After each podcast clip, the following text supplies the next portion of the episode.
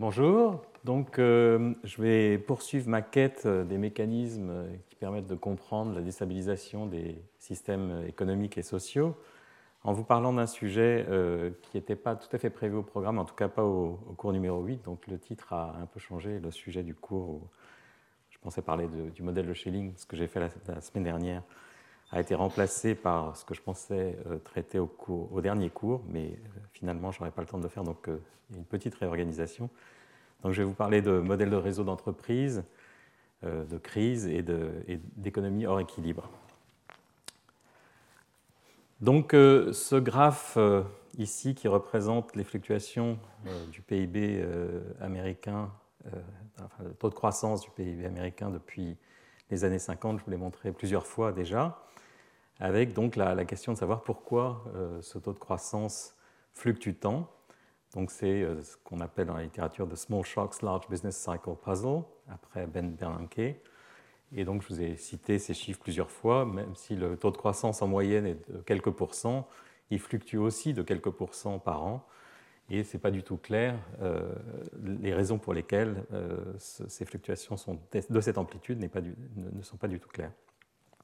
Et donc, je cite ici euh, John Cochrane en 1994 qui disait What shocks are responsible for economic fluctuations despite at least 200 years in which economists have, not, have observed fluctuations in economic activity, we are still not sure. Et donc la question, c'est de savoir est-ce que ces fluctuations sont de nature exogène ou endogène? Et clairement, on a des cas qui illustrent les deux situations. Euh, le Covid en 2020 peut être considéré comme une crise exogène au système économique lui-même, en tout cas alors que la crise euh, suivant les subprimes en 2008 euh, est euh, plutôt de nature endogène. Alors ce questionnement de l'origine des fluctuations, on en avait déjà parlé beaucoup, donc par exemple au cours numéro 1,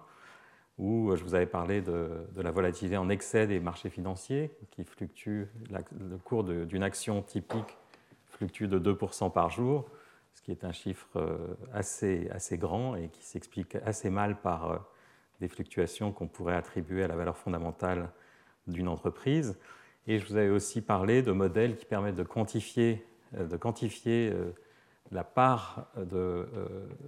enfin,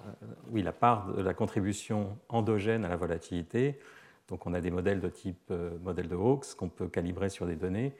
et qui donnent des chiffres au-delà de 80% euh, de la part endogène de la volatilité. Et puis, je vous avais aussi parlé des sauts de prix,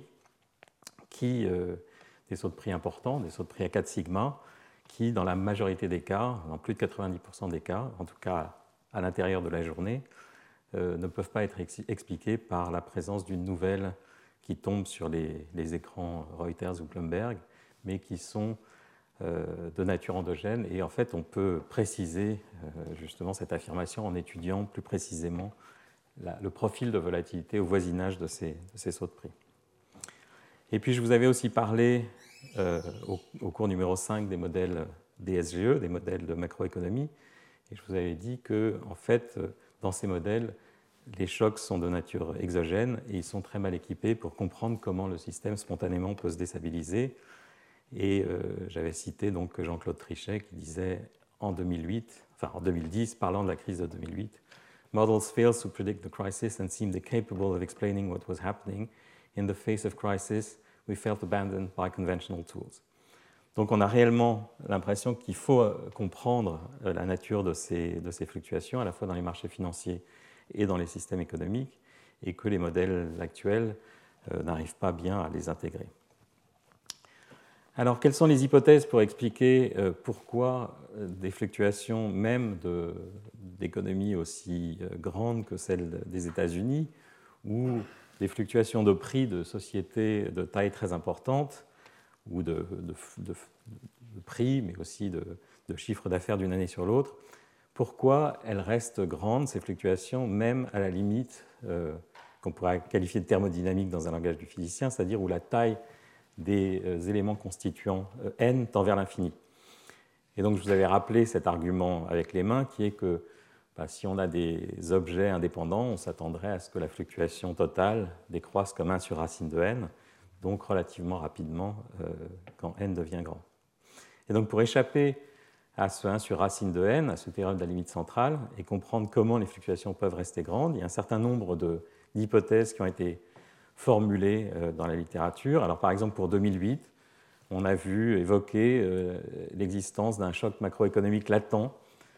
On ne sait pas très bien ce que c'est, mais il serait connu seul du marché, qui est dans ce cas une espèce de démiurge qui arrive à déchiffrer une réalité qui est inaccessible au commun des mortels et en particulier aux économistes. Euh, et donc c'est tout ce, mythe des marchés efficients euh, dont Fama disait en 2009, Prices in 2008 started to decline in advance of, what, of when people recognized that there was, it was a recession. That's exactly what you would expect if markets were efficient. J'ai déjà cité Fama et cette euh, référence, mais c'est pour réinsister sur le fait qu'effectivement le marché est capable de détecter des choses invisibles à l'œil nu. Euh, alors si on abandonne cette hypothèse qui me semble un peu farfelue, euh, il y a donc euh, une autre hypothèse qui est celle de la granularité, qui avait été proposée par Xavier Gabet en particulier, et dont je vous ai aussi parlé, qui est que si la statistique, par exemple, de la taille des firmes est, en loi de puissance, est à queue épaisse, alors on peut être dans une situation où le, PIB d'une économie, même très grande, peut être dominé par quelques firmes individuelles, et donc euh, la fluctuation ne décroît pas comme un sur racine de n, mais plus lentement. On y reviendra tout à l'heure. Alors il y a un autre effet qui semble intuitif, qui est l'effet de réseau, l'effet d'interconnexion, le fait qu'il peut y avoir contagion de faillite, euh, qui fait qu'un élément euh, déclenche une avalanche, un peu comme sur un tas de sable, et que ce sont ces, phénomènes de contagion qui conduisent à des crises économiques, à des crises bancaires, à des spirales de liquidation dans les marchés financiers, etc. Et donc je vous ai parlé de ces phénomènes de contagion, de, faillite en cascade euh, au cours numéro 6, et le, modèle Random Field dont je vous ai parlé abondamment.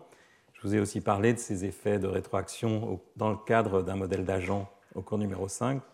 modèle Mark 0. Et donc effectivement, on a l'impression que c'est une voie qui, faut explorer. Alors de façon plus précise, vous verrez tout à l'heure que cette, euh, idée de contagion, d'interaction,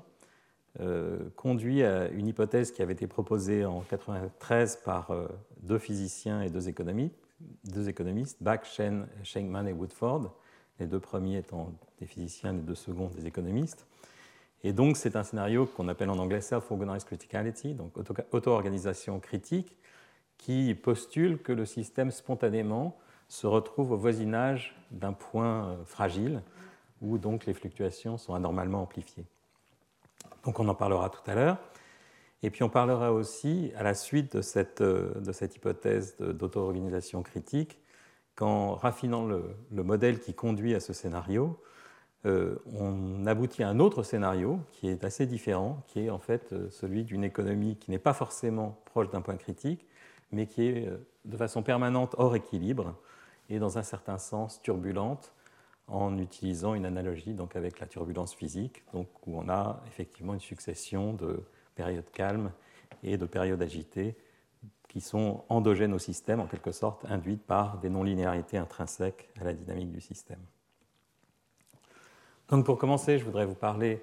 donc de modèles classiques de réseaux d'entreprise comment donc, dans la littérature économique ces modèles ont été euh, proposés et résolus. Et ensuite, donc, je parlerai de généralisation de ces modèles pour faire apparaître justement cette idée de, point critique et de fluctuation anormale. Donc, en haut est représentée euh, une sous-partie du réseau euh, client-fournisseur aux États-Unis, dans un article d'Atalai dans PNAS. Et donc on voit un réseau euh, très hétérogène avec euh, des, firmes très connectées, d'autres moins. Et donc effectivement, quand on regarde ce réseau, on envisage euh, immédiatement la possibilité de, contagion, de difficultés d'une entreprise le long de ce réseau. Alors donc pour être un peu plus précis, le modèle qui a été considéré donc, au début des années 2010 par le groupe d'Acemoglu, Carvalho et al. reprend un un vieux modèle de Long et Plosser dans les années 80 que je vais vous expliquer maintenant. Donc c'est un modèle où on a un ménage représentatif qui travaille et qui consomme les produits donc, qui sont numérotés de 1 à grand N. La firme I produit euh, en, utilisant le travail des ménages, mais aussi a besoin d'autres produits J. Et la fonction de production qui relie donc euh, travail utilisé et autres produits utilisés et euh, production du produit I est de type est postulée de type Cobb-Douglas et vous verrez que ça a une importance assez considérable pour la suite, c'est-à-dire que la production YI s'écrit comme un produit de facteurs, un premier facteur Z qui est la productivité, le petit l puissance a moins alpha, c'est donc la quantité de travail utilisée par la firme I à une certaine puissance, à moins alpha. Empiriquement, alpha est de l'ordre de 2 tiers. Et puis un produit sur euh, un produit au sens mathématique sur les autres produits au sens matériel euh, de la quantité utilisée QIJ, du produit J par la firme I à une certaine puissance alpha JIJ. Donc JIJ est une espèce de couplage entre les firmes, avec une normalisation qui est que la somme sur petit j des JIJ vaut 1, ce qui signifie que la, fonction de production de Cobb-Douglas considérée ici est, euh, est invariante d'échelle en quelque sorte, dans le sens où si on multiplie par un certain, certain facteur tous les produits utilisés et le travail, la production est multipliée par le même facteur. S'appelle aussi constant return to scale. Donc, euh, ben, de façon classique, comme je vous l'avais expliqué au cours euh, numéro 5, euh, l'économiste procède en supposant que le ménage représentatif optimise sa fonction d'utilité, ce qui conduit à une certaine consommation du secteur des ménages CI qui est inversement proportionnelle au prix. On pourrait généraliser, mais dans une version simple, cette consommation est inversement proportionnelle au prix du produit IPI et proportionnelle à θ i, qui est euh, la préférence, disons, des ménages pour le produit I. Les firmes maximisent leur profit. Alors le profit, encore une fois, on en avait parlé au cours numéro 5, mais il y a une partie qui provient de la vente de la production, qui est supposée complète, parce qu'on supposera dans une seconde que euh, offre et demande s'équilibrent euh, à l'équilibre, justement, qu'il n'y a pas de, surproduction ou de sous-production. Donc tout ce qui est produit est vendu. Et puis, il faut payer les salaires et payer euh, les biens intermédiaires pour produire le produit I. Et puis, donc, on a la condition d'équilibre des marchés, donc le marché du travail et le marché des biens, qui sont tels que tous les produits produits, YI, tout ce qui est produit, YI, est consommé soit par les ménages, soit par les autres firmes qui ont besoin de ces produits intermédiaires. Alors évidemment, je ne vais pas faire le calcul dans le détail, mais euh, quand on maximise le, le profit des firmes à prix fixé, on arrive à des équations qui relient production et travail et production et biens intermédiaires. En passant cette maximisation du profit conduit en fait à un profit euh, réalisé nul, ce qui permet d'éviter d'avoir à se demander dans le modèle ce que devient euh, un profit en excès des firmes. Si on écrit l'équation euh, d'équilibre de l'offre et de la demande, on arrive à une équation linéaire qui relie donc les ventes, le produit de la production YI et du prix PI, donc que j'appelle SI comme sales. Donc c'est une équation linéaire qui relie donc ce vecteur des, sales avec le vecteur des préférences des ménages via une matrice euh, qui est euh, inversible si alpha est plus petit que 1. Et euh, donc, on peut écrire en, développement en série donc ce sales en fonction des différents paramètres du modèle. Et ce développement en série a une interprétation en termes de marche aléatoire. On peut considérer que θi, c'est comme une espèce de, de sources de marcheurs aléatoires euh, qui rentrent dans le système, c'est juste une analogie pour comprendre la mathématique du, problème, qui, pénètre donc un flux de, nouvelles, de, nouvelles, marches aléatoires qui rentrent dans le système avec un flux θi sur le site i. Et ces, marches aléatoires, ces marcheurs aléatoires ensuite diffusent sur le réseau avec une matrice de transition euh, J, et elles peuvent aussi mourir avec un certain taux 1 euh, alpha. Et donc si on pense à cette équation de cette façon-là, on réalise immédiatement que euh, le vecteur S est forcément positif partout parce qu'il compte une, densité de marcheurs euh, qui font des choses physiques, qui diffusent, qui meurent, mais jamais la densité de marcheurs en un point ne peut devenir négative. Alors en fait, cette, euh, interprétation de cette quantité est appelée dans la littérature la, centralité du, nœud, du site I dans le réseau. et on voit donc, comme je viens de le dire, que c'est une quantité positive. Euh, et puis finalement, quand on injecte les équations qui, dérivent de la maximisation du profit dans la fonction de production, on arrive à une équation qui nous donne euh, les prix. Et cette équation qui nous donne les prix est de la même forme, c'est une équation euh, donc linéaire qui agit sur le vecteur du log des prix. Et à nouveau, cette équation conduit à des, à log prix qui peuvent être quelconques, mais donc des prix qui sont toujours positifs. Donc, ce qui est intéressant, ou peut-être une limitation de ce modèle, c'est qu'on a une solution bien définie, quel que soit le, réseau et quelles que soient les, productivités euh, petit z, euh, c'est-à-dire qu'à la fin de, ce processus d'optimisation et d'équilibre, on a des prix de tous les biens et des productions de tous les biens qui sont des, quantités positives. Donc on a un équilibre euh, économique réaliste. Alors ensuite, euh, pour comment décrire les fluctuations dans un tel modèle? Ben, On suppose que donc les fluctuations sont exogènes et affectent les, productivités petit z, donc euh, ce qu'on appelle des chocs de productivité qui localement, à, travail et produits euh, intermédiaires fixés, augmentent ou baissent la production d'une firme. Mais alors ce qu'on fait aussi, et j'avais insisté sur ce point et ça sera vraiment le point central de la discussion aujourd'hui, c'est que dès que cette productivité a varié, dès que le choc s'est produit, on suppose qu'un nouvel équilibre est immédiatement atteint. Donc euh, dans ce modèle, il n'y a pas de phase transitoire, euh, il n'y a pas de fluctuation induite par une dynamique euh, intermédiaire. On, imagine que donc la séquence temporelle qu'on observe est une suite d'équilibres économiques qui vérifient les équations dont je vous ai parlé précédemment, avec la seule différence qu'à chaque pas de temps, on les calcule, ces équilibres, avec des petits ZI ici différents. Et donc on peut euh, calculer euh,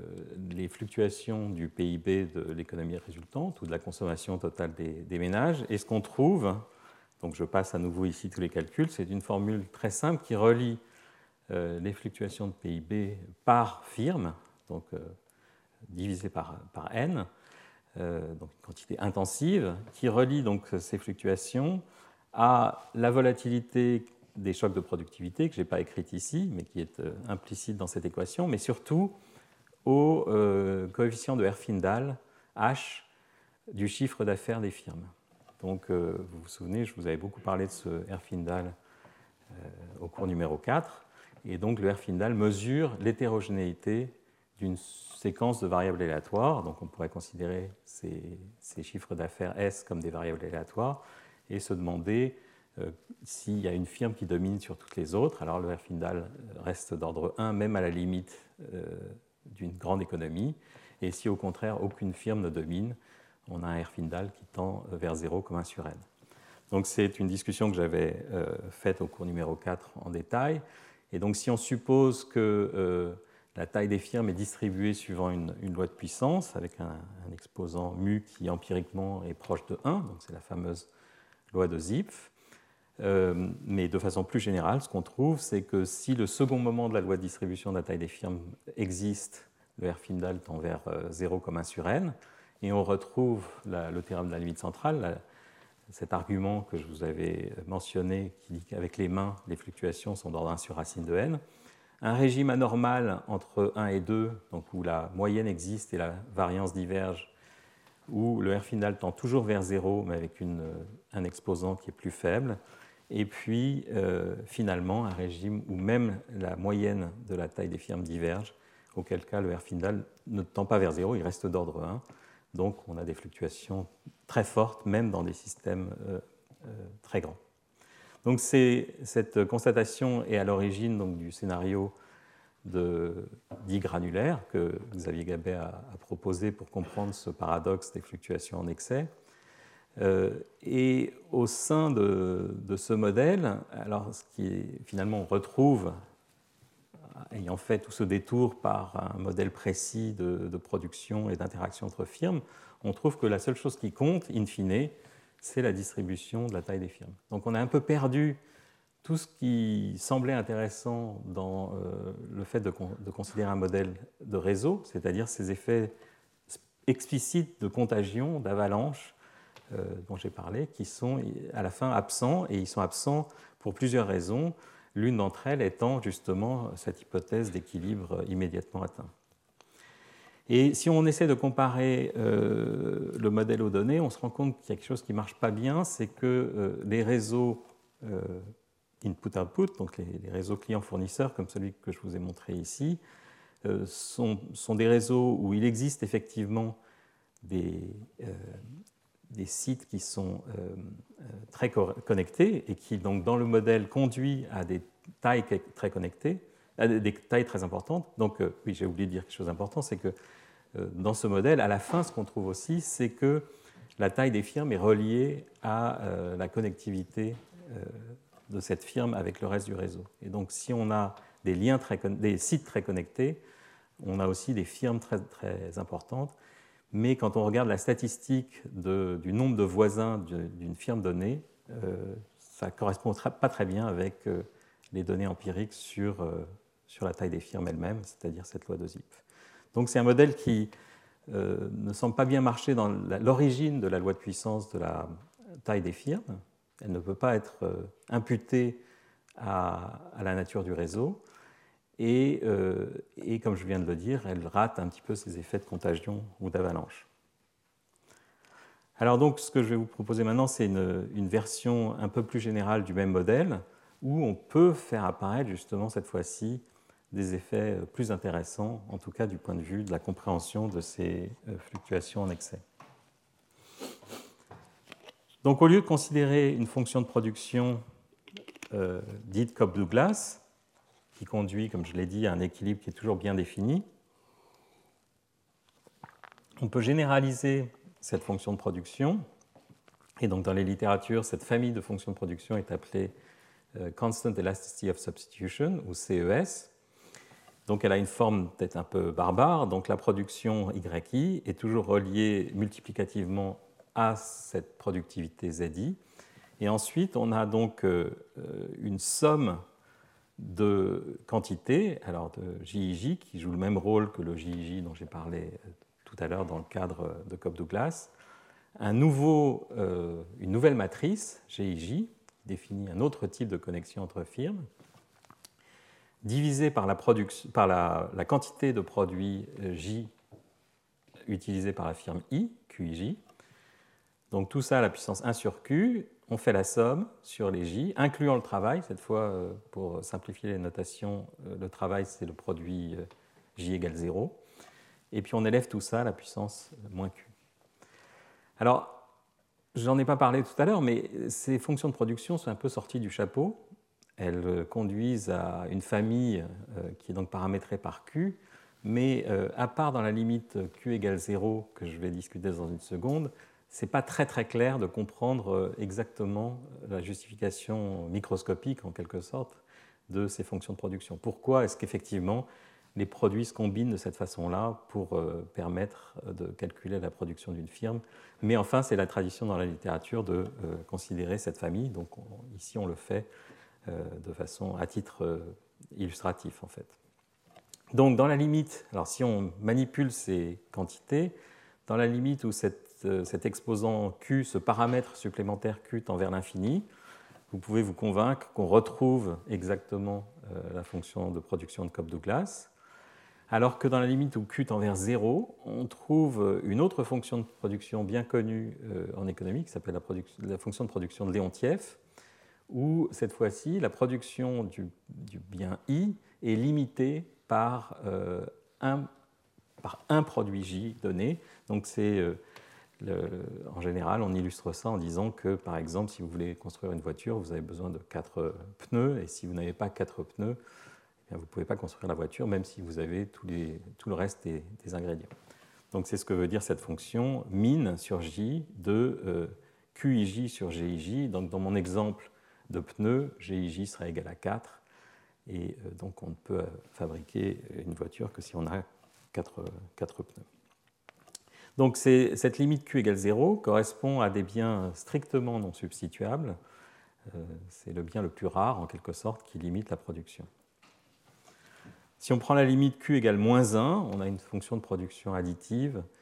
Euh, donc chaque euh, bien intermédiaire contribue additivement à la production totale. On peut s'imaginer que par exemple le commerce de détail correspond à cette, limite.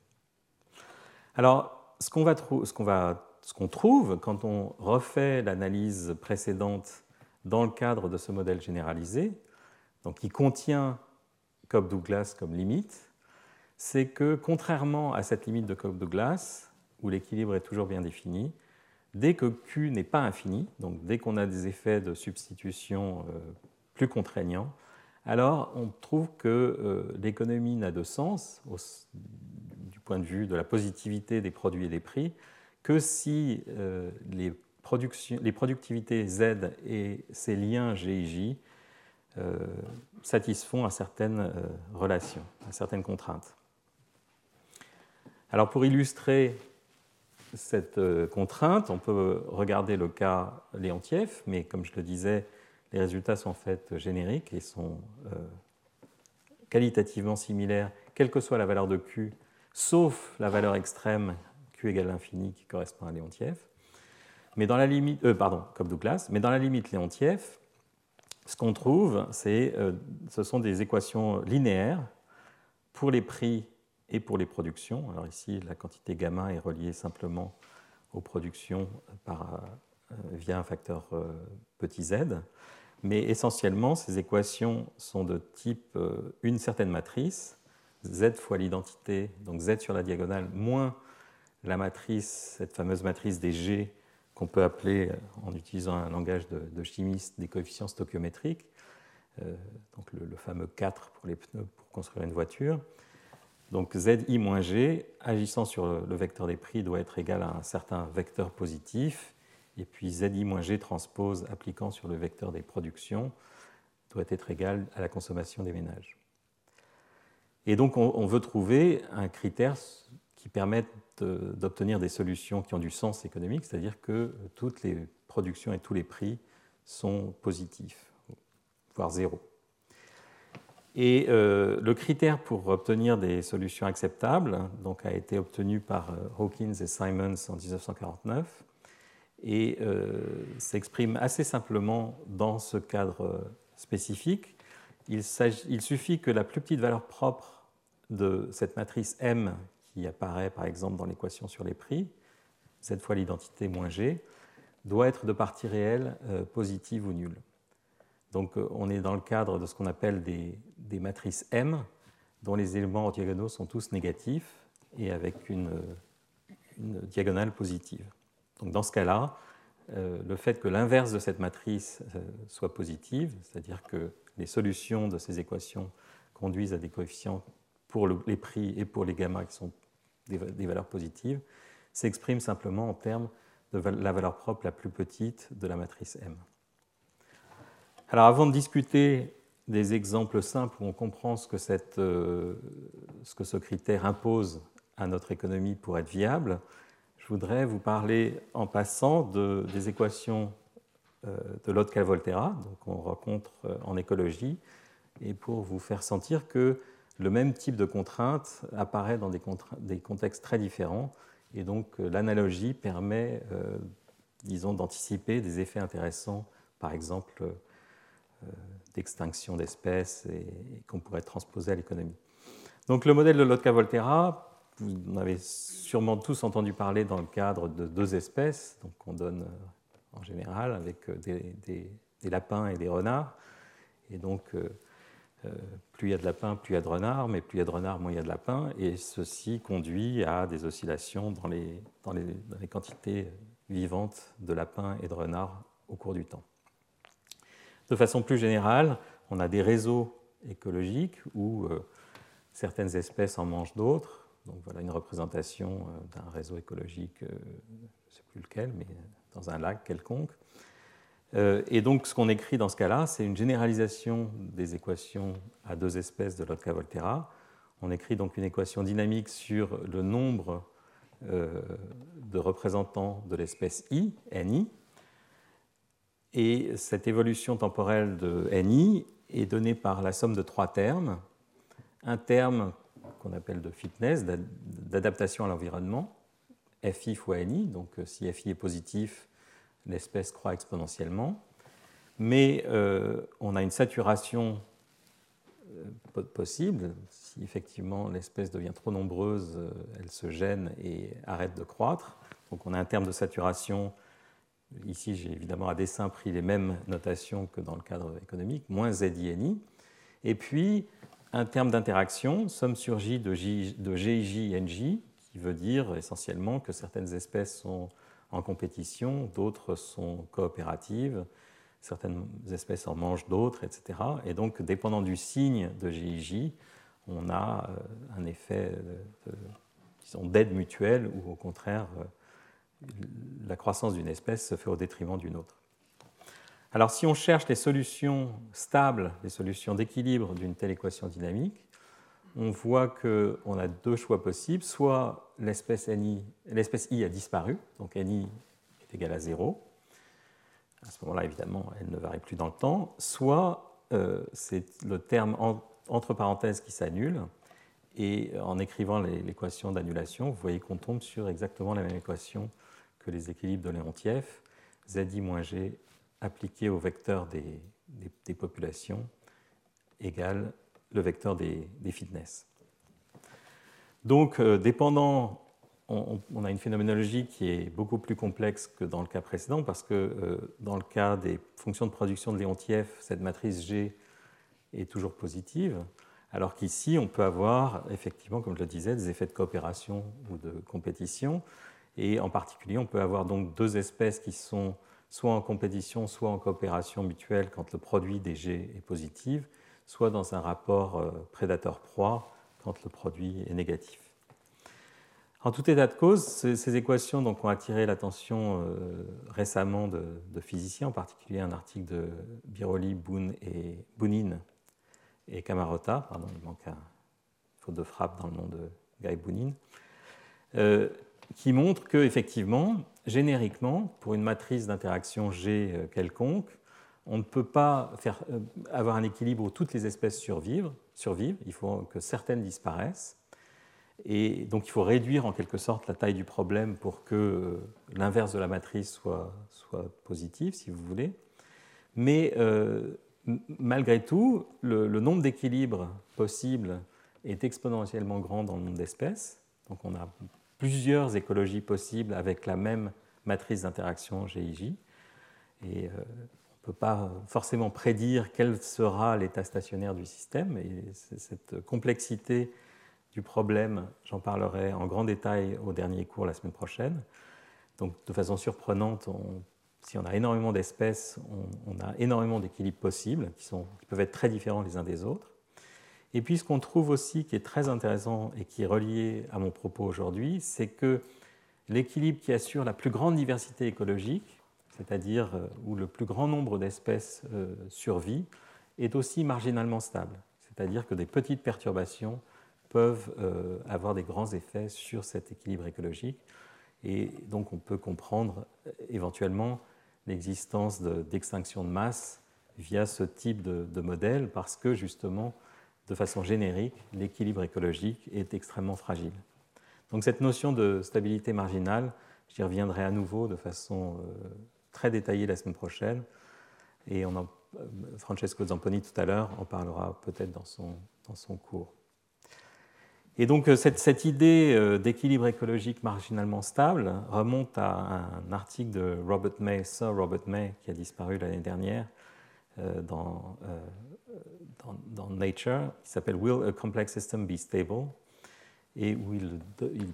il, explique justement qu'un système écologique dont la taille, dont le nombre d'espèces augmente, génériquement atteint un point au-delà duquel il n'est plus stable.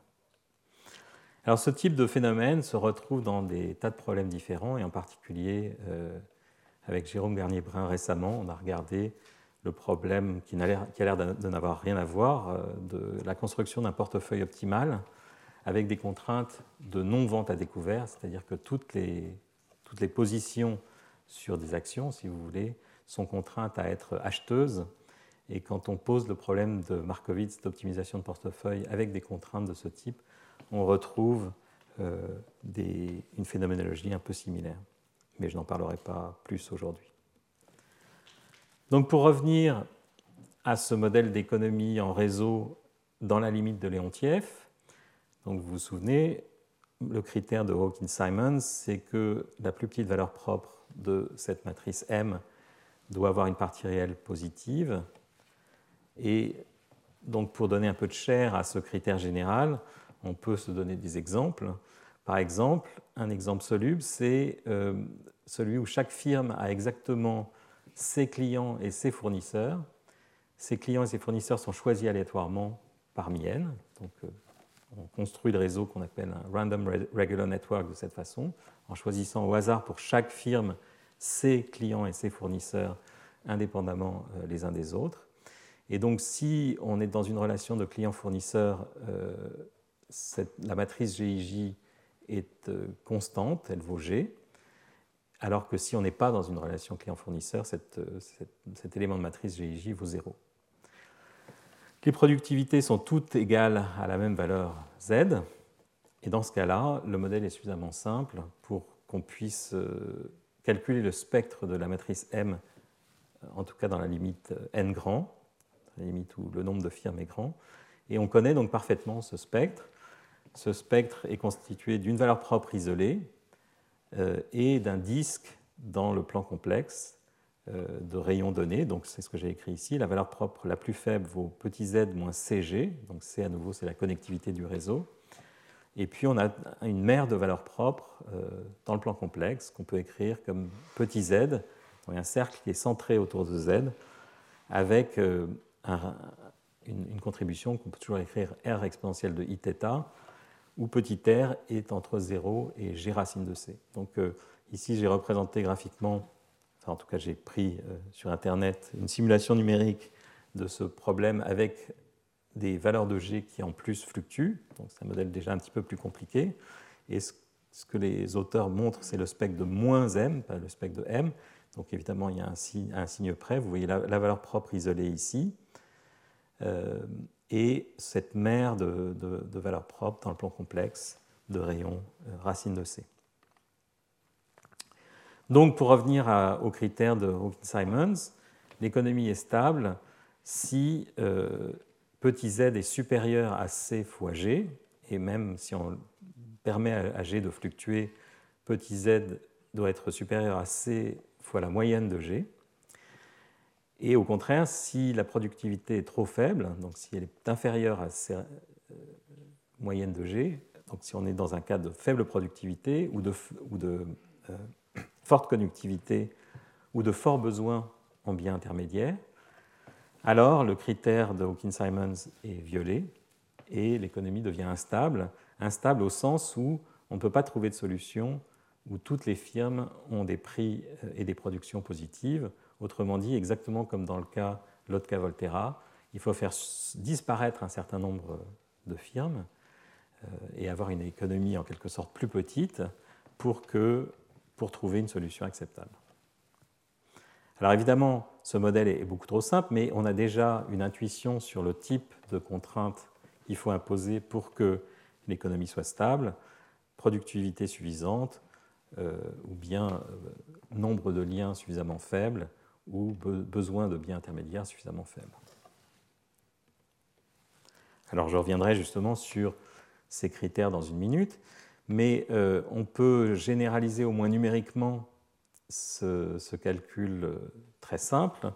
en permettant aux productivités d'être euh, maintenant non pas constantes mais aléatoires. Donc aléatoires entre, uniformes entre z moins w sur 2, où w sera la largeur de la distribution des productivités, et z plus w sur 2. Et ce qu'on trouve comme euh, spectre de la matrice correspondante est représenté euh, sur le diagramme du haut ici. Donc, sur l'axe des x, on voit euh, la partie réelle des valeurs propres moins petit z, moins la valeur moyenne des productions. Et sur l'axe des y, c'est la largeur du désordre, la largeur de, cet intervalle dans lequel sont situées ces productions, ces productivités firme par firme. Et alors ce qu'on voit, c'est donc euh, quand on, fait, quand on augmente W, cette valeur propre isolée dont je vous ai parlé tout à l'heure, qui est cette ligne rouge ici, augmente aussi, et à un moment rejoint le, donc ici, si vous voulez, pour W égale 0, on retrouve le, modèle précédent, et donc euh, l'intervalle que vous voyez ici, c'est euh, la largeur du, cercle, c'est cet axe ici sur l'axe réel du spectre des valeurs propres complexes de, M. Et au fur et à mesure qu'on augmente donc le désordre, on fait pousser aussi l'intervalle dans lequel on trouve ces valeurs propres. Donc la, la, largeur de cet intervalle augmente. Et il y a un moment où cette valeur propre isolée disparaît et se fond avec le reste des valeurs propres. Donc on n'a plus de, valeurs propres isolées, on a juste une mer, un bain de valeurs propres euh, qui sont euh, reliées les unes aux autres, euh, enfin qui sont proches les unes des autres. Alors ce qu'il faut aussi constater, et qui est très important pour comprendre la phénoménologie du modèle, c'est que la structure des vecteurs propres associés à ces valeurs propres est très différente suivant que W est petit ou que W augmente. Quand W est petit, quand donc le désordre est faible, quand les productivités sont euh, très peu, très peu hétérogènes, on a ce qu'on appelle des vecteurs propres étendus, c'est-à-dire que, euh, disons, ces vecteurs propres ont des composantes qui sont euh, commensurables sur tous les sites du réseau, alors que si on augmente le désordre, si W augmente, les vecteurs propres deviennent localisés. Alors le critère peut aussi s'exprimer en termes de ce fameux indice de Herfindahl dont j'ai parlé tout à l'heure, des vecteurs propres localisés. Ça veut dire que même dans la limite de très grandes matrices, la projection de ces vecteurs propres euh, est significative sur un nombre fini de sites et quasiment nul ailleurs. Donc, si on comprend justement que la phénoménologie de ces vecteurs propres est très différente euh, suivant la valeur de W, on comprend qu'au euh, moment où la valeur moyenne de Z donc diminue de façon à ce que le bord du spectre touche zéro, c'est-à-dire que justement le critère de Hawkins-Simons euh, n'est plus vérifié, juste au point où il n'est plus vérifié. Il peut ne plus être vérifié soit dans une situation où le vecteur propre correspondant est délocalisé, ce qui se passe pour des valeurs de W suffisamment faibles, pour W inférieur à un certain W étoile, qui est, qui est d'ordre 12 ici. Euh, et dans ce cas-là, si vous voulez, l'instabilité qui est prédite par le modèle est une instabilité systémique, c'est-à-dire qu'une firme qui disparaît euh, entraîne une perturbation qui est délocalisée sur tout le système, tout le système en pâtit, alors que si au contraire on est dans une situation très hétérogène, euh, le choc reste localisé, il reste localisé parce que la structure des vecteurs propres est localisée.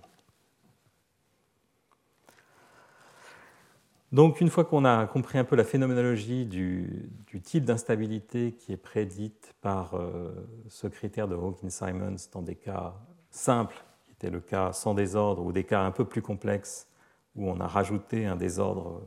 ou du bruit ou des fluctuations sur la productivité, il faut se poser la question de savoir si, la, présence de ce point critique est pertinente du point de vue économique ou non. Et donc c'est à ce stade que je voudrais euh, reparler de l'idée de Chen, Shengman et Woodford en 1993, donc dans cet article dont j'ai reproduit la première page, où justement ils proposent que ces fluctuations euh, des agrégats, des grandes économies, peuvent rester grandes même si les chocs sont indépendants à cause de ce phénomène de criticalité auto-organisée. Alors le modèle proposé dans cet article, à mon avis, n'est pas très convaincant du point de vue économique. Et du coup, l'idée est un peu euh, passée sous le tapis ou tombée en désuétude parce qu'on n'avait pas un modèle euh, réellement réaliste de, l'économie sur lequel on pouvait argumenter que ce, ce scénario était plausible. Mais l'intérêt de ces modèles de réseau dont je viens de vous parler, c'est qu'ils se prêtent naturellement à une interprétation en termes de criticalité auto-organisée. Et la raison est la suivante, c'est que donc ce système euh, général, avec une matrice euh, grand M quelconque, se rapproche de l'instabilité, c'est-à-dire que la valeur propre de cette matrice se rapproche de zéro dans plusieurs situations dont on peut raisonnablement penser qu'elles ont euh, à voir avec ce qui se passe dans le monde euh, réel. Alors par exemple, exactement comme dans le cas des écologies de Robert May, si le nombre de firmes augmente, toutes choses étant égales par ailleurs, euh, il y a un moment où on va se retrouver avec une valeur propre qui touche zéro. Si la connectivité du réseau augmente, c'est-à-dire si, la si le processus de production devient de plus en plus complexe, si chaque firme a, besoin de plus en plus de biens intermédiaires pour, euh, pour fabriquer un seul bien. De la même façon, cette valeur propre la plus faible diminue et peut à un moment toucher zéro. C'est donc ce qu'on voyait euh, clairement dans ce cadre-là, où au fur et à mesure que C augmente, on le voit ici sur cette équation, au fur et à mesure que C augmente, euh, la valeur propre la plus faible diminue. Alors, je vous ai parlé donc du cas général où euh, l'indice Q qui interpole entre Leontief et Cobb-Douglas euh, n'est pas, pas, zéro, n'est pas dans la limite Cobb-Douglas. Et effectivement, on peut refaire le calcul pour Q quelconque. Et ce, euh, ce dont on se rend compte, c'est que au fur et à mesure que Q diminue, c'est-à-dire que les, biens sont de moins en moins substituables ou les chaînes de production sont de moins en moins redondantes, alors effectivement, il y a un moment où on touche cette limite de Hawkins-Simons. Et puis finalement, on peut refaire les calculs dans le cas où les firmes euh, euh, augmentent leur marge, c'est-à-dire qu'elles euh, ajustent leur prix de façon à faire du profit. Si les profits demandés par les firmes augmentent, de la même façon, il y a un point où le système devient instable. Donc toutes ces toutes ces circonstances sont relativement réalistes, euh, en particulier l'économie en croissance, donc euh, on sent bien que euh, cette idée de Robert May peut avoir du sens, que, au fur et à mesure que l'économie augmente, que les connexions entre firmes se font de plus en plus, génériquement, on peut toucher ce point d'instabilité. Et il est donc tentant de, postuler que, de façon stationnaire, l'économie est toujours proche de ce point d'instabilité. Elle le touche et puis elle se, réorganise. Euh, elle fait disparaître certaines firmes, elle en fait apparaître d'autres, exactement comme une écologie, tout en restant en permanence au voisinage de ce point critique. Alors si c'est le cas, c'est vraiment intéressant parce qu'effectivement, on a un mécanisme qui permet de comprendre un certain nombre de choses, en particulier on a donc une économie qui est en permanence fragile et euh, même des petites fluctuations de productivité peuvent se trouver amplifiées par la proximité de ce point critique. J'en reparlerai dans une minute. Et puis il y a d'autres choses que ce modèle euh, fait apparaître qui, sont intéressantes, même si c'est peut-être pas le bon modèle. C'est que donc si on est dans cette phase euh, où les vecteurs propres euh, sont localisés, dont je vous ai parlé, en particulier les vecteurs propres qui sont les plus fragiles en quelque sorte, qui seront les premiers à toucher la limite de Hawkins-Simons. Alors, dans ce, dans ce cadre-là, on trouve une, loi de distribution de la taille des firmes à l'équilibre qui ressemble aux, lois de, de puissance qu'on observe en pratique. Alors donc, ce sont des résultats numériques qu'on a obtenus avec euh, José Morin pendant sa thèse. Et malheureusement, on n'a pas une compréhension analytique euh, très précise de la raison pour laquelle ces lois de puissance apparaissent, et en particulier la façon dont l'exposant mu de ces lois de puissance dépend euh, de la valeur des paramètres. Numériquement, cet exposant mu semble dépendre des paramètres, mais on n'a pas d'outils analytiques actuellement pour comprendre dans quel cas on serait proche de la fameuse loi de Zipf, qui est justement qui correspond à cette courbe en rouge qu'on voit ici, mais qui est à nouveau euh, purement numérique. Puis l'autre chose intéressante, c'est que justement on peut essayer de définir ce que c'est qu'une avalanche dans ce modèle, c'est-à-dire le nombre de, de firmes qui se retrouvent avec des prix négatifs si on en fait disparaître une. Et on trouve que là aussi, on, trouve une loi de puissance pour la, pour la taille des avalanches, donc la taille, de, le nombre de firmes en difficulté à cause de l'une d'entre elles qui fait, faillite. Et euh, cette phénoménologie de loi de puissance du nombre de, firmes qui risquent de disparaître est très proche de la phénoménologie des extinctions de masse des données qu'on peut avoir euh, sur des, euh, époques géologiques, de la façon dont les espèces disparaissent au cours du temps. Alors, il reste que dans toute cette discussion, on, reste dans le, dans le cadre d'un modèle d'équilibre adiabatique, adiabatique au sens du physicien, c'est-à-dire comme je vous ai expliqué tout à l'heure, la logique de ces modèles, c'est que l'évolution temporelle se fait par une suite d'équilibres, et ce qui se passe entre deux équilibres est supposé disparaître très rapidement, tellement rapidement qu'on n'a pas besoin de s'en occuper. Et puis l'autre question que ça pose, c'est qu'est-ce qui se passe si euh, le critère de Hawking-Simons est violé, c'est-à-dire si cette valeur propre lambda min est plus petite que zéro, euh, quelle va être la dynamique? Comment les firmes vont disparaître? Comment vont-elles se, euh, réarranger? Et pour répondre à cette question, on ne peut plus faire appel justement à des arguments d'équilibre, puisque l'équilibre n'existe plus. Et donc il faut absolument envisager une extension dynamique qui permet de, répondre à toutes ces questions. Est-ce qu'on a vraiment le droit de supposer cet équilibre immédiatement atteint et que se passe-t-il dans des cas où l'équilibre, même temporairement, n'existe plus? Qu'est-ce que le système fait? Quelle va être euh, son évolution? Donc je voudrais passer dans cette cinquième partie à des tentatives de donner à ces modèles d'équilibre euh, une dynamique c'est un problème euh, très ancien et curieusement, il n'y a pas d'accord du tout euh, dans la littérature économique de la bonne façon de, donner une, vraie dynamique à ces modèles. Et donc ce que je vais vous raconter, ce sont des, propositions qu'on a faites récemment au sein de la thèse de Théo Dessertaine et à nouveau avec euh, José Morin et, et Michael Benzaken. Mais l'idée d'essayer de, de, rajouter de la dynamique à ces modèles d'économie en réseau est très ancienne, et en particulier dans le, dans le papier, dans l'article initial de Hawkins lui-même, en 1948, il postule des équations dynamiques euh, qui sont dans l'esprit assez proches de ce que je vais vous raconter. Alors pour la petite histoire, donc dans l'article de Hawkins initial, donc le critère de stabilité des, des économies en réseau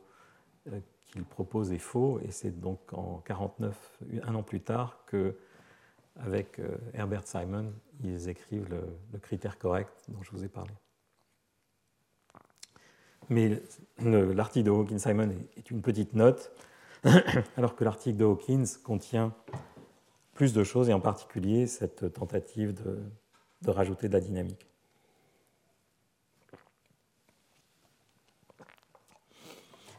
Donc, euh, je répète la motivation.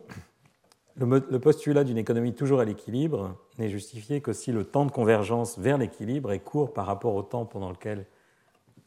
par exemple, les fondamentaux, la, productivité et, la nature du réseau et autres, si on peut supposer que ce temps de, convergence vers l'équilibre est court par rapport au temps pendant lequel le monde change, alors cette hypothèse adiabatique est justifiée. Mais si le temps de convergence est long, de plusieurs années par exemple, alors il est clair qu'un modèle où on suppose un équilibre permanent n'est pas euh, pertinent. Donc c'est une question assez naturelle de se poser la question de savoir en combien de temps les déséquilibres, dont on sait qu'ils existent entre offre et demande, euh, les profits, euh, la compétition entre firmes, les surplus, en combien de temps tous ces déséquilibres euh, disparaissent pour arriver aux équations d'équilibre où justement ils sont supposés nuls? Et donc une approche euh, possible qui, comme je le disais, euh, existe depuis longtemps, en particulier dans cet article de Hawkins, c'est une approche que les physiciens appellent phénoménologique, qui est de postuler des équations d'évolution pour les prix et pour les productions qui sont au moins au voisinage de l'équilibre linéaire par rapport aux déséquilibres euh, observés et déséquilibres relatifs. Alors ce que je veux dire par là, c'est que comme à l'équilibre production égale consommation, euh, un déséquilibre, c'est donc la différence entre production et consommation, et le déséquilibre relatif, c'est euh, cette quantité EI divisée par YI. Et de la même façon, à l'équilibre, les, profits sont nuls, et on peut décrire le déséquilibre comme le profit considéré comme petit ramené au chiffre d'affaires de la firme I, PIY. Donc l'équation linéaire, disons raisonnable qu'on peut postuler pour la dynamique proche de l'équilibre, c'est une équation où on écrit que les prix répondent à la différence entre offre et demande et euh, au profit observé. Donc en particulier si euh, la production est supérieure, excusez-moi, j'ai ça dans la gorge, si la production est supérieure à la consommation les prix vont, tendance avoir tendance à baisser. Donc le coefficient petit a est positif. Si les profits observés sont positifs, d'autres firmes vont euh, rentrer en compétition et vont conduire à une baisse du prix.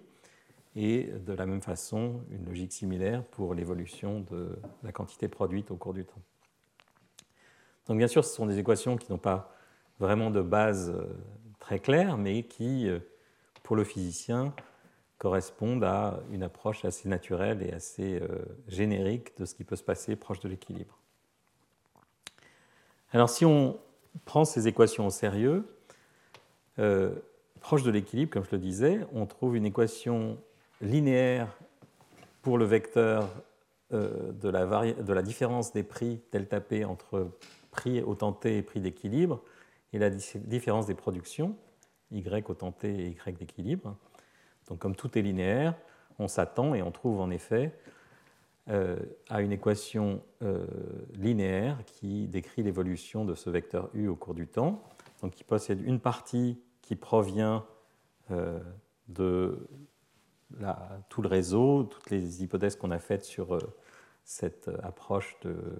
cette rectification des fluctuations autour de l'équilibre qui est linéaire, donc ces équations-ci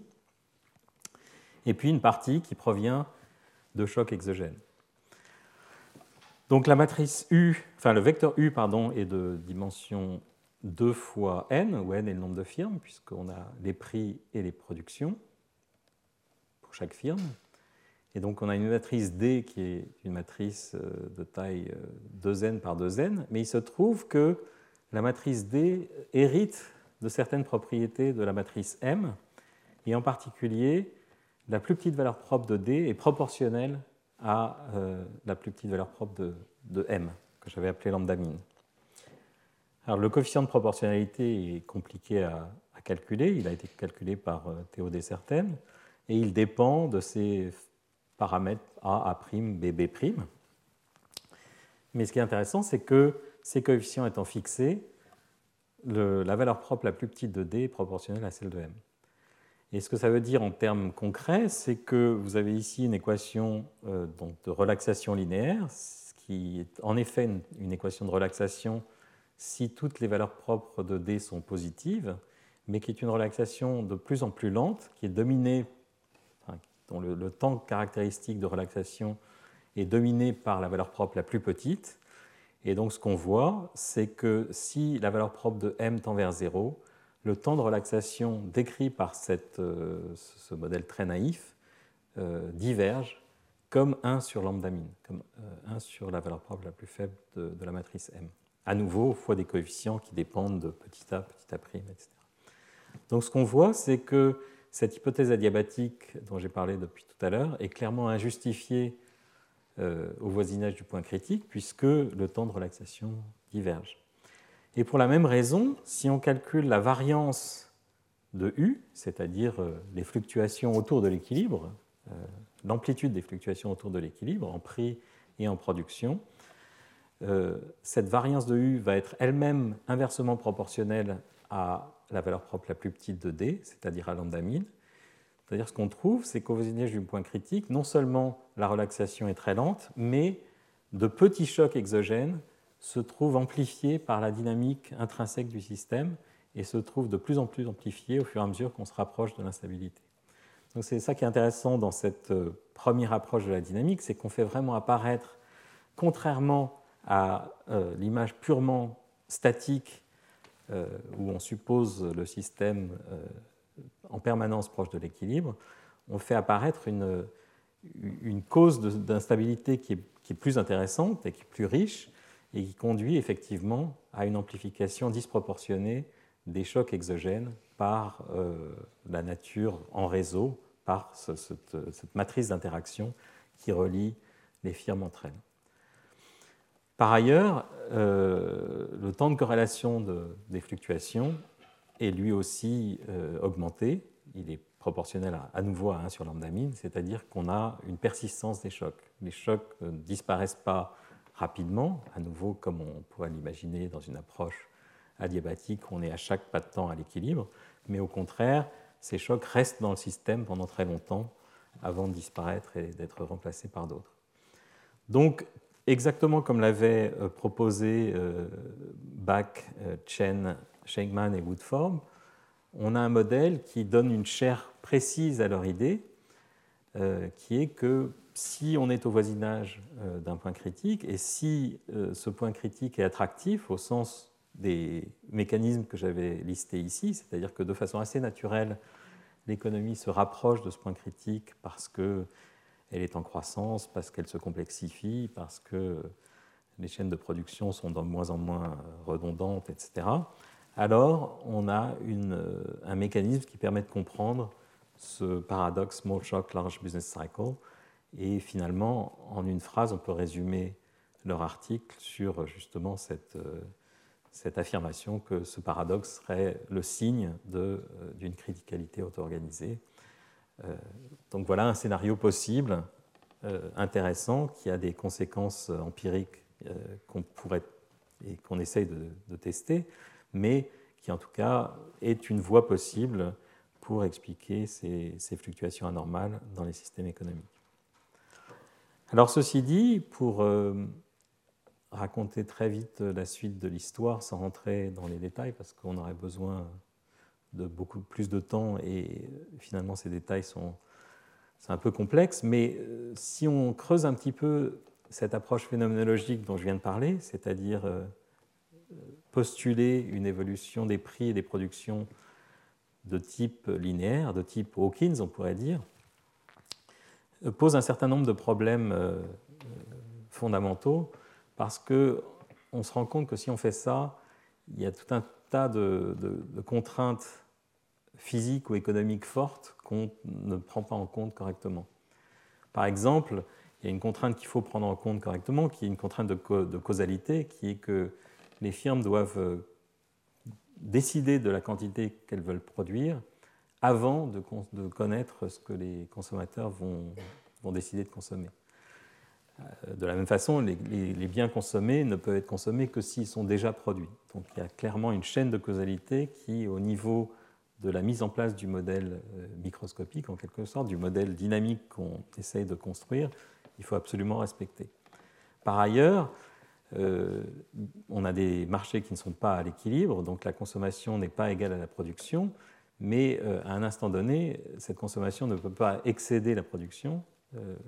Et dans le cas inverse, si la production est supérieure à la consommation, les, firmes font des stocks de ce qu'elles n'ont pas des invendus et les stocks augmentent. Donc il faut prendre en compte aussi une dynamique des, inventaires si on veut euh, avoir un modèle dynamique complet. Et par ailleurs, les stocks se périment, euh, ou ne se périment pas d'ailleurs, mais, il y a un, paramètre supplémentaire qu'il faut introduire qui est euh, le taux de péremption de ces produits stockés. Donc vous voyez, ce que je veux dire, c'est qu'il y a tout un tas de, questions qu'il faut se poser si on veut réellement essayer d'écrire un modèle un peu plus réaliste de ce qui se passe quand on n'est pas à l'équilibre économique. Et c'est parce que finalement ces contraintes sont assez compliquées et assez nombreuses et que le problème est assez complexe qu'on n'a pas euh, de consensus dans la littérature sur la bonne façon de, prendre tout ça en compte, euh, au moins à nouveau de façon euh, phénoménologique et réaliste. Et finalement, quand on essaye de faire ça moins naïvement que dans l'approche purement linéaire précédente, c'est ce qu'on a proposé donc euh, avec Théo José Moran et Michael Benzaken, ce qu'on trouve, c'est que même proche de l'équilibre, l'évolution est non linéaire. C'est-à-dire que comme il faut séparer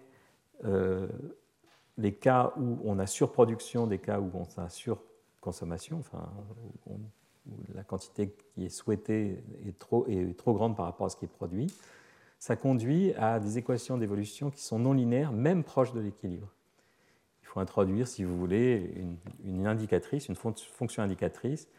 qui dépend du signe de la différence entre delta y et, delta c. Et cette fonction indicatrice, euh, qui donc euh, est singulière au point d'équilibre, introduit des non-linéarités euh,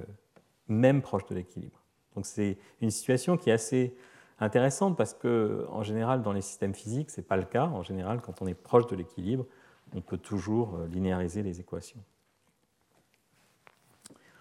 Alors si on explore euh, ce type d'équation généralisée de façon numérique, on trouve quelque chose de vraiment intéressant, il me semble, et d'assez riche, qui est ce que j'ai représenté ici comme un, diagramme de phase, où sur l'axe des x, on a euh, des coefficients qui représentent euh, la force de retour à l'équilibre. Donc, si vous voulez la généralisation de ces coefficients petit a, petit a', petit b, petit b'. Donc, euh, disons la force avec laquelle les firmes réagissent à des déséquilibres entre production et consommation, par exemple et sur l'axe des Y, euh, la rapidité avec laquelle les produits stockés euh, se, périment, disparaissent. Et ce qu'on voit, c'est qu'il apparaît plusieurs euh, phases possibles dans cette économie dynamique. Une phase ici en, violet où tout explose, où le système est complètement instable, rien ne se passe correctement. Une phase bleue ici qui est assez grande, où euh, bah, tout se passe comme les économistes le souhaiteraient, en quelque sorte, c'est-à-dire qu'on a convergence vers l'équilibre et vers l'équilibre euh, décrit précédemment. Donc ici, effectivement, on pourrait se dire qu'on est dans la phase classique des économistes, avec un, temps de relaxation vers l'équilibre qui n'est pas forcément très grand et qui dépend de la distance à ce point de Hawkins-Simons, à l'instabilité de Hawkins-Simons. Mais si on est loin de cette instabilité l'équilibre peut se faire relativement rapidement. Et puis ensuite, une phase où euh, les firmes essayent en quelque sorte de revenir à l'équilibre trop vite, c'est-à-dire euh, surréagissent au, déséquilibre observé entre consommation et production. Et là, on rentre dans une phase beaucoup plus complexe où il peut se passer des tas de choses euh, très intéressantes. Il peut se passer, alors ici, par exemple, j'ai montré une série temporelle des prix en fonction du temps. Donc on peut avoir des, séries chaotiques, des séries périodiques. On peut avoir euh, au voisinage, quand on est entre ces deux phases euh, d'oscillation et de, et de, stabilité, des phases très étranges qui ressemblent un peu à ce que je vous avais raconté dans le cadre du, modèle d'agent Mark Zero, où on, a des écarts à l'équilibre qui sont très faibles et qui tout, tout d'un coup explosent de façon inattendue et puis reviennent à l'équilibre. Euh, espèce de crise intermittente. Donc on a tout ce, tout ce zoo de phénomènes possibles qui émergent spontanément dès qu'on met des règles dynamiques relativement réalistes sur ce type de, modèle d'économie en réseau. Donc c'est ce que j'ai écrit ici, un diagramme de phase très riche, soit convergence vers l'équilibre des économistes, soit cycle, chaos, synchronisation, euh, crise. Euh, ici, vous voyez dans, l'insert ici, par exemple, une phase où euh, on a synchronisation euh, des prix de, toutes les firmes, et puis une phase chaotique ici, plus bas. Donc c'est ce que ce type d'expérimentation numérique suggère, c'est qu'on pourrait avoir un, autre scénario complètement différent de celui que je vous ai vendu précédemment, celui de Bach et collaborateurs de criticalité auto-organisée. Ici, vous voyez que tous ces phénomènes apparaissent même si on est relativement loin du point d'instabilité de Hawkins-Simons. Euh, on pourrait imaginer que la résolution du paradoxe Small Shocks Large Business Cycle vient d'une dynamique non linéaire endogène et d'une turbulence spontanée, qu'on pourrait imaginer que, on appelle, enfin, que ce, type de, dynamique on puisse l'appeler turbulence parce qu'elle ressemble au moins phénoménologiquement beaucoup à des séries de, fluides turbulents, des séries temporelles de fluides turbulents. Alors oui, pour mentionner, on peut évidemment s'intéresser à cette dynamique, quelle que soit la proximité au point critique, et en particulier, on peut même dépasser le point critique et étudier la dynamique de ce modèle en l'absence d'équilibre stable. Donc, euh,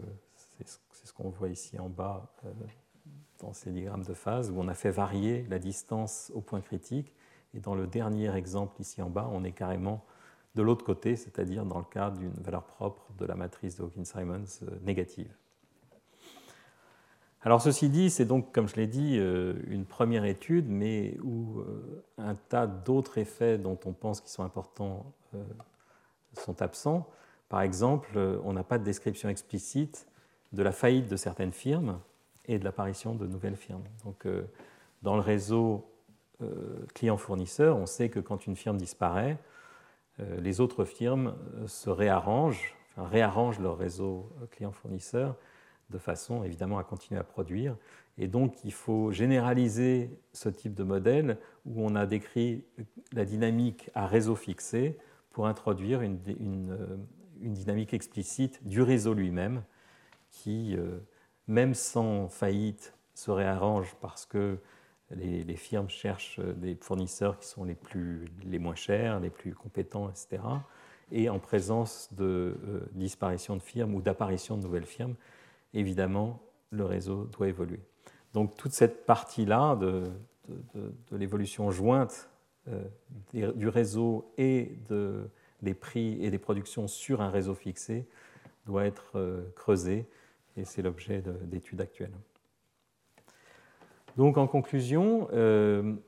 je vous ai beaucoup parlé depuis le début de ce cours et j'ai continué à le faire aujourd'hui de ce fameux paradoxe Small Shocks, Large Business Cycle avec euh, plusieurs hypothèses qui sont toujours en lice. Donc, est-ce que c'est la granularité de, Xavier Gabet? Est-ce que c'est le, scénario de Bach et collaborateurs d'une criticalité auto-organisée, d'une proximité d'un point de fragilité Ou est-ce que c'est, comme je vous l'ai montré dans les derniers transparents, une dynamique non linéaire endogène? Donc, j'ai insisté sur le fait que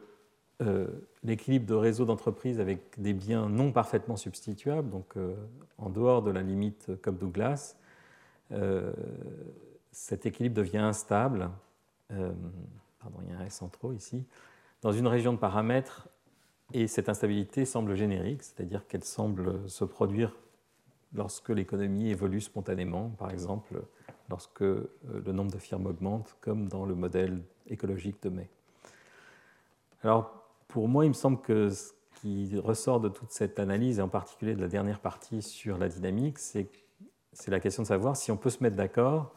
si on peut trouver un modèle, euh, disons, de base, euh, qui est suffisamment réaliste et suffisamment euh, consensuel pour décrire la dynamique de ces modèles, s'appuyant soit sur des considérations phénoménologiques du type de celles dont j'ai parlé, qui peuvent être évidemment euh, enrichis par des données qui sont de plus en plus précises sur ce que font effectivement les firmes et les consommateurs, tout en s'affranchissant du, joug de la rationalité, parce qu'une une des difficultés majeures, c'est que dès qu'on n'est plus euh,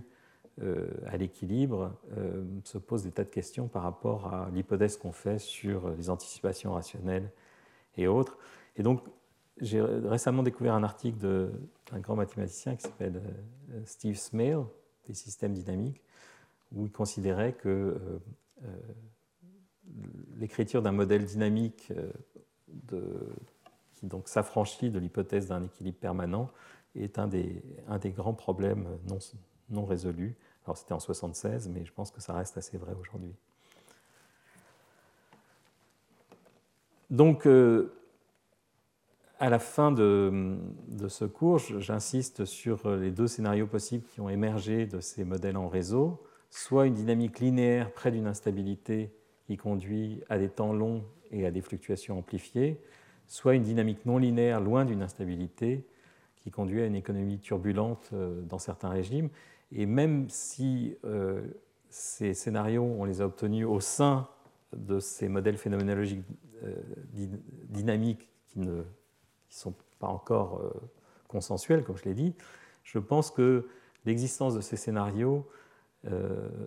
est au-delà de, des modèles précis qui les incarnent actuellement. Je pense qu'effectivement, on, aura ce, choix entre deux scénarios d'explication qui restera vrai, quel que soit le type de dynamique euh, sur lequel on s'accordera par la suite. Et euh, il se trouve que ces deux scénarios prédisent de façon quantitative et qualitative des observables à, enfin, disons, je, pense qu'il y a un certain nombre d'observables qu'on peut étudier qui permettraient de trancher et de savoir lequel de ces deux scénarios est le plus plausible, ou le, décrit le mieux euh, les données empiriques. Et ça me semble être un programme de recherche euh, extrêmement intéressant pour les années qui viennent. Alors à ce sujet, donc, euh, sur la proximité de, points où l'économie dysfonctionne, je voudrais vous rappeler la, phrase d'Olivier Blanchard en 2014 qui réfléchissait donc à la crise de 2008 et donc il avait publié cet article qui s'appelle Where, Danger Lurks et euh, je trouve que cette phrase résume très bien un peu toute la problématique que j'ai essayé de discuter depuis le début de ce cours. We in the field think of the economy as roughly linear, constantly subject to different shocks, constantly fluctuating, but naturally returning to equilibrium over time. Donc c'est vraiment cette image de la, de la bille dans son, dans son, bol qui fluctue dû à des chocs exogènes, mais qui revient, qui est toujours proche de l'équilibre euh, rationnel, disons. The main lesson of the crisis is that we were much closer to dark corners, situations in which the economy could badly malfunction than we thought. Et donc euh, cette idée de dark corners, de, points critiques en quelque sorte, de points d'instabilité, c'est vraiment cette idée qui sous-tend euh, le cours d'aujourd'hui. Et puis alors on a rencontré euh, à l'occasion cette idée de stabilité marginale, à la fois dans, ces modèles d'écologie, mais aussi dans le modèle de, de Hawkins-Simons. Et c'est un concept générique dans les systèmes complexes sur lequel je reviendrai en détail euh, dans le dernier cours la semaine prochaine. Et puis finalement, donc, comme toutes les semaines, j'ai donné un certain nombre de références qui sont sur la page d'accueil du cours. Et euh, donc, dans un quart d'heure, si vous le voulez bien, Francesco Zamponi, pour une fois, sera là en présentiel et vous parlera de modèles où justement ce type de, stabilité marginale apparaît naturellement, qui sont des contraintes, des, modèles de satisfaction de contraintes. Euh, et c'est un concept qui me semble unifié, euh, unifiant, unifying concept. Et donc je vous encourage très fortement à venir l'écouter. Merci et à tout à l'heure.